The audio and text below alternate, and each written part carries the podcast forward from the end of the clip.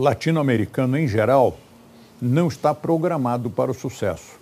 Essa programação não é genética, essa programação nós recebemos desde os primeiros anos da nossa vida. Vários educadores são de opinião de que os três primeiros anos são os mais importantes e são aqueles que imprimem uma personalidade, um caráter e até às vezes uma índole. Porque desde que a criança nasce, os primeiros, as primeiras impressões que, elas, que, que a criança tem do mundo, que é o ambiente do pai, da mãe os, e os parentes mais próximos, o tom de voz que a criança escuta, ela pode não entender ainda o que está sendo dito, mas a emoção com que aquilo é transmitido, todo mundo percebe, até os cães percebem. Você chega para um cão, começa a falar com aquela, aquele jeitinho de carinho e o cão começa a banar o rabo, embora ele não saiba o que, que você está dizendo. Em geral, ele não, não há de adivinhar o que você está dizendo.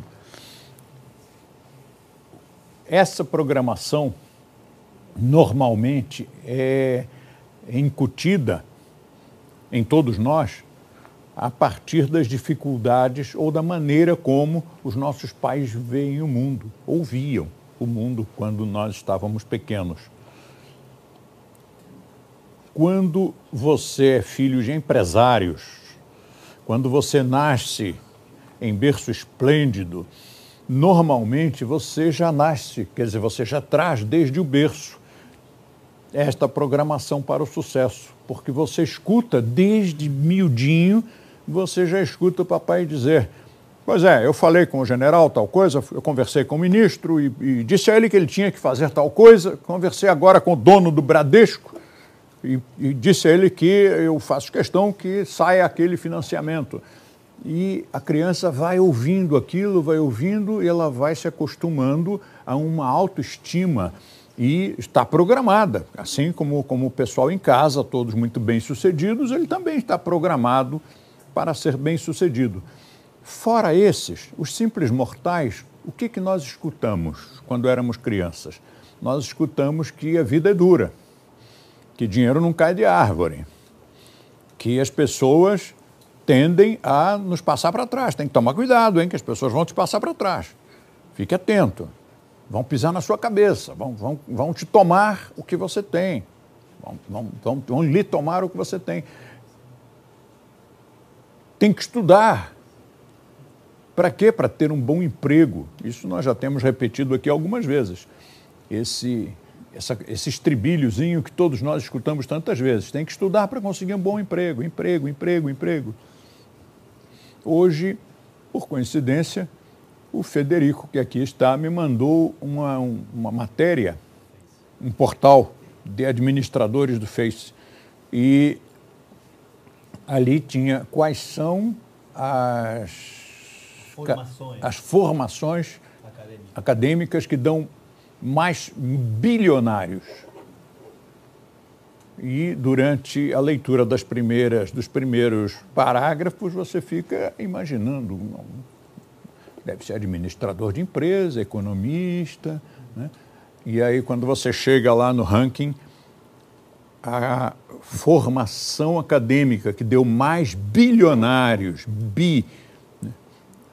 Em Portugal, mil milhões, no Brasil, bilhões. O que deu mais bilionários foi nenhuma, carreira alguma, formação alguma. Mas é muito curioso, porque normalmente nós sempre tendemos a achar que se estudarmos vamos ganhar dinheiro. E isso nunca foi verdade. Se estudarmos, nós vamos ficar muito felizes por ter mais cultura. Mas é uma questão de foro íntimo. Isso não tem nada a ver com vencer na vida. Se você tem cursos e diplomas, isso serve muito para um concurso. Isso serve muito como currículo, mas quem é que precisa de currículo ou de concurso? É empregado.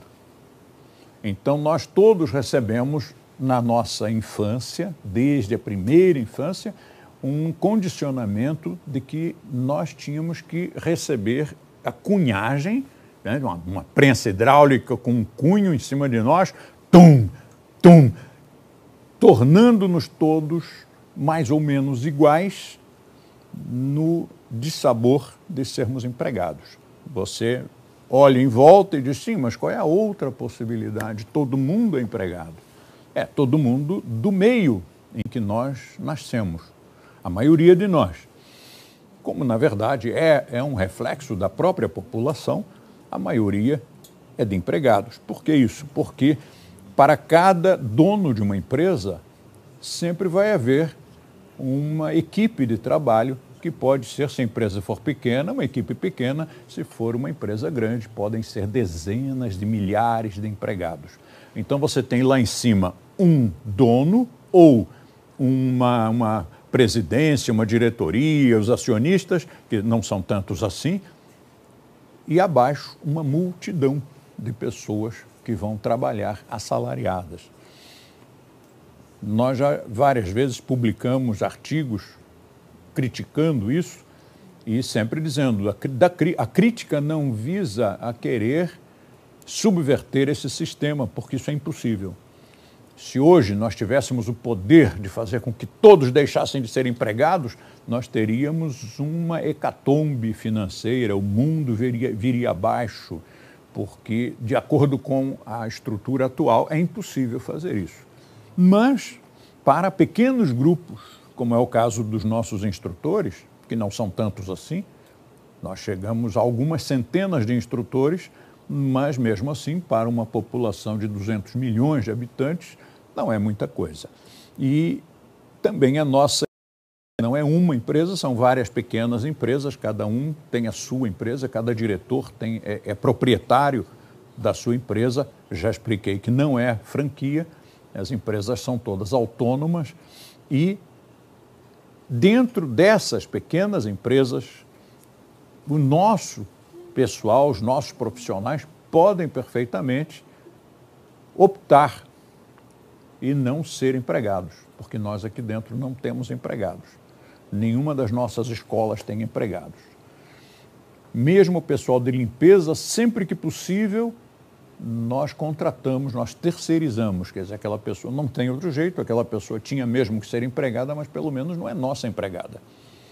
Nós queremos, tanto quanto possível, até onde for possível, nós queremos sempre dizer com orgulho: não temos empregados. Todo o pessoal que trabalha conosco é associado, como num escritório de advocacia. Embora tenha o dono do escritório, mas os advogados normalmente são associados, não são empregados. Dá um, isso dá um status completamente diferente ao indivíduo e aumenta a sua autoestima. Tendo autoestima, o próximo passo é o sucesso tendo baixa autoestima, o próximo passo é o fracasso. Quando você tem baixa autoestima, você vê um obstáculo, você tinha um projeto, tinha uma missão a cumprir, vê um obstáculo e para. Por que, que você para? Para porque tem baixa autoestima. Você diz, quem sou eu para vencer esse obstáculo?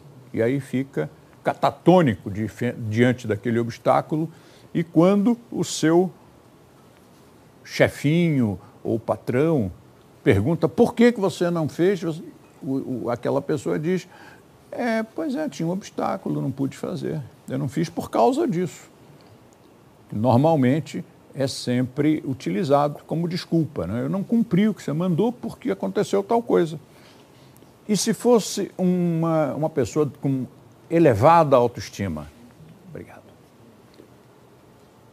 Uma pessoa empreendedora há muitas pessoas que são empregados, mas são empreendedores, e eles normalmente ascendem meteoricamente na carreira. Se essa pessoa é empreendedora, ali havia um obstáculo, ele dinamita esse obstáculo e vai em frente. Ah, mas não tinha munição suficiente para fazer a demolição do obstáculo. Então ele contorna o obstáculo parado ali, que não é possível. Contornar não deu, então salta o obstáculo. Saltar não deu porque é muito alto, então cava um, um túnel por baixo do obstáculo. Faça qualquer coisa, mas não é possível parar. O empreendedor não aceita não. Se a pessoa lhe oferece um não, ele dá uma volta e consegue do outro lado. Eu me lembro quando eu cuidava da correspondência, sempre que levava as cartas para os nossos instrutores, para, os nossos, para as nossas escolas, levava uma, uma sacola, era muito grande, era pesado, chegava no correio, o, os funcionários dos correios daquela época sempre botavam um defeito qualquer que era para não ter que passar aquele monte de cartas. Né? Se podia passar uma de uma pessoa, depois outra de outra pessoa, agora chega um chato lá com centenas de envelopes grossos. O funcionário queria escapar de trabalho, porque afinal ele é o que mesmo? Ele é empregado. O empregado quer mais é não fazer. Não é para ele que ele está fazendo. Se ele puder trabalhar menos, o salário é o mesmo, então tudo bem. E aí, quando o funcionário do correio colocava defeito e dizia: Ah, isso aí não pode seguir, não, porque as normas do correio proíbem, por isso, por aquilo, às vezes é porque tinha um clipe dentro do. Um, um clipe, não, um, um grampo, um agrafo para Portugal ou outras vezes porque nós colocávamos algum tipo de lacre. Enfim, tinha sempre uma desculpa. Outras vezes é porque aquela, aquela, tar, aquela tarifa que foi paga tinha que ser a carta aberta e foi fechada, foi colada. Fosse o que fosse, eu dizia tudo bem. Pegava aquilo, ia noutra agência de correio e passava tudo. Então, se fosse empregado, o que, que eu fazia? Eu voltava com aquilo tudo e dizia, ó, oh, chefinho, ou então, ó, oh, patrão. Não deixaram, disseram que não podia.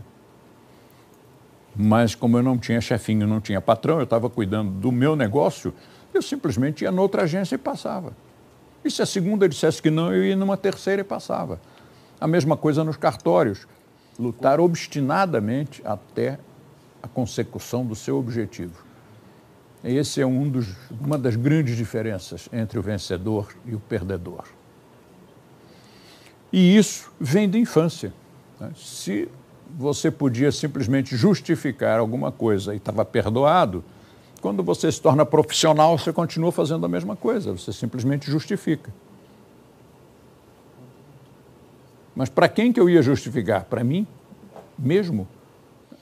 Então, eu não vou esperar que mandem. Eu vou lá e faço. Você só terá sucesso se você tiver essa meta como uma questão de honra. Se você disser, não, eu estou trabalhando que é para pagar o meu aluguel.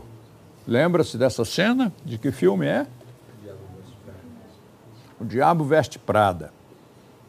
Isso sempre me volta à mente, porque eu achei aquilo um absurdo os caras brindarem ao emprego que paga os nossos aluguéis. Pá, pelo amor de Deus, como assim? Então é só isso que o cara quer na vida? Pagar o aluguel? Não tem meta, não tem objetivo, não luta por nada? faz o trabalhinho do dia a dia, se puder não faz, no final do mês recebe ali um salário, paga o aluguel e fica feliz. Pronto, resolveu o seu. Essa é a sua missão na vida, a sua razão de viver. Então não pode ser isso, né? Você tem que ter um ideal e lutar por ele. Se você tiver sangue nos olhos, você vai vencer em qualquer profissão, na nossa ou em qualquer outra. E se for molenga, se for acomodado, se viver deitado na almofada fofa, da inércia, não vai chegar a parte alguma em profissão alguma, nem na nossa e nem em outra. Talvez, como empregado, quem sabe, né? Talvez consiga, mas fora disso não vai conseguir.